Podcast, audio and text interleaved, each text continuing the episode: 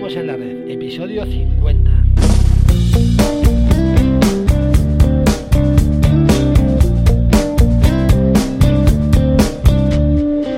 Muy buenos días a todos y bienvenidos a Autónomos en la Red, el podcast en el que hablamos de todos aquellos temas que nos interesan a los autónomos, pasando por impuestos, financiación, seguros sociales, en fin, lo que queráis.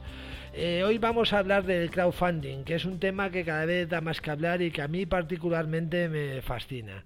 Eh, también es conocido por financiación colectiva, financiación masiva, micromecenazgo, en fin, de muchas maneras, pero bueno, su término correcto sería el crowdfunding. Eh, pero antes quiero recordaros que podéis contactar conmigo a través del formulario de contacto de nuestra página web asesoríafiscalautónomos.es. Podéis consultarme vuestras dudas, formular vuestras sugerencias y por supuesto podéis contratar nuestros servicios de contabilidad y fiscal para autónomos.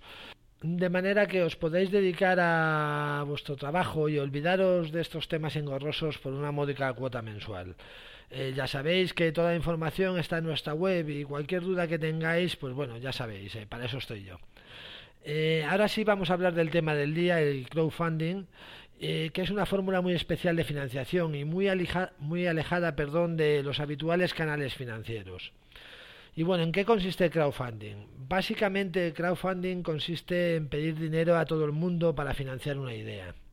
Si conseguimos recaudar el dinero, se cobra a las personas interesadas y si no llegamos al total de la cifra que necesitamos, no se cobra nada.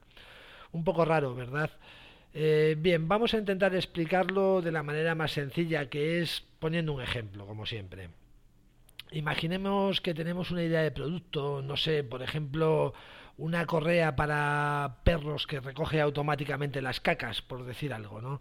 Y, el precio de venta de esta correa va a ser de 100 euros, por poner un ejemplo. Eh, para poder fabricar esa correa necesitamos invertir en maquinaria, etcétera, un total de 100.000 euros. Puede ser que tengamos el dinero necesario o bien que consigamos financiación en un banco para producirlo, aunque en este caso lo más seguro es que si acudimos a un banco con nuestra idea se rían en nuestras narices, ¿verdad? Eh, pero bueno, supongamos que de una manera u otra conseguimos el dinero y ya tenemos fabricadas las correas recoge cacas. Ahora tenemos que invertir en publicidad para dar a conocer nuestro producto y sobre todo rezar para que a la gente le guste la idea y nos las compre. Asusta un poco, ¿verdad? Eh, pero bueno, si le damos la vuelta eh, haciendo crowdfunding, eh, la cosa cambia. bien, ¿y qué es lo que vamos a hacer? Pues bueno, lo que vamos a hacer es crear una campaña de crowdfunding pidiendo dinero a todos aquellos que estén interesados en que nuestro producto salga al mercado. A toda esa gente que nos va a ayudar al salir al mercado se les llama mecenas.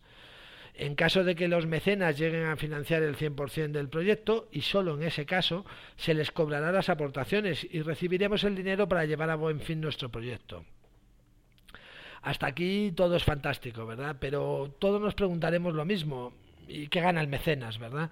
Bueno, la, la respuesta es muy sencilla. Lo que gana el mecenas son recompensas. ¿Y en qué consisten estas recompensas? Pues bien, estas pueden ser de muchísimos tipos y variables. En nuestro caso del ejemplo, pues vamos a poner tres tipos de recompensas. Una que va a ser para aportaciones de 5 euros, en las que nuestro mecenas aparecerá en nuestra página de agradecimientos de nuestra web, por decir algo. Eh, para los mecenas que pongan 20 euros, su nombre o el de su empresa aparecerá en todas las cajas de nuestra correa recoge cacas y por 70 euros eh, nuestro mecenas recibirá una correa recoge cacas de manera que se habrá ahorrado un 30% de, de, lo que le costaría el producto una vez esté en tiendas. Eh, claramente en los dos primeros casos se trata de una venta, digamos, entre comillas, de publicidad.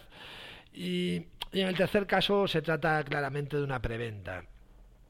Y siempre este tercer caso es lo fundamental del crowdfunding. Eh, porque ya no solo nos limitamos a, obtener financiación para nuestra idea, sino que vendemos el producto antes de haberlo empezado a fabricar y sobre todo nos sirve para validar nuestra idea, es decir, no fabricamos las correas sin saber su nivel de aceptación en el mercado. Y esto es lo, lo, verdaderamente importante del crowdfunding, y es que nos permite hacer experimentos con gaseosa. Gracias a la, validación de ideas eh, mediante crowdfunding, eliminamos el riesgo, porque en verdad, ¿qué es lo peor que nos puede pasar?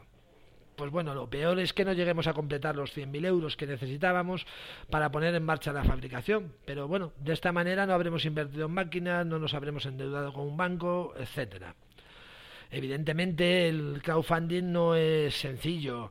Eh, hay que diseñar una campaña que explique bien todo el proyecto, llegar a los mecenas, etcétera.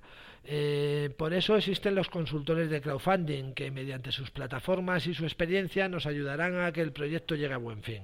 Y claro, cobrarán su comisión, por supuesto, pero en muchos casos merece la pena.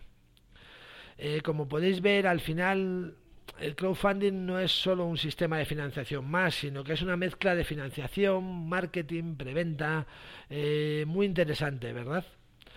En fin, eh, esto es todo por hoy. Espero que os haya resultado interesante el tema y que os sirva, aunque solo sea un poquito, a plantearos esta forma de empezar con una idea. Eh, desde luego a mí me parece una solución interesante a la par que innovadora.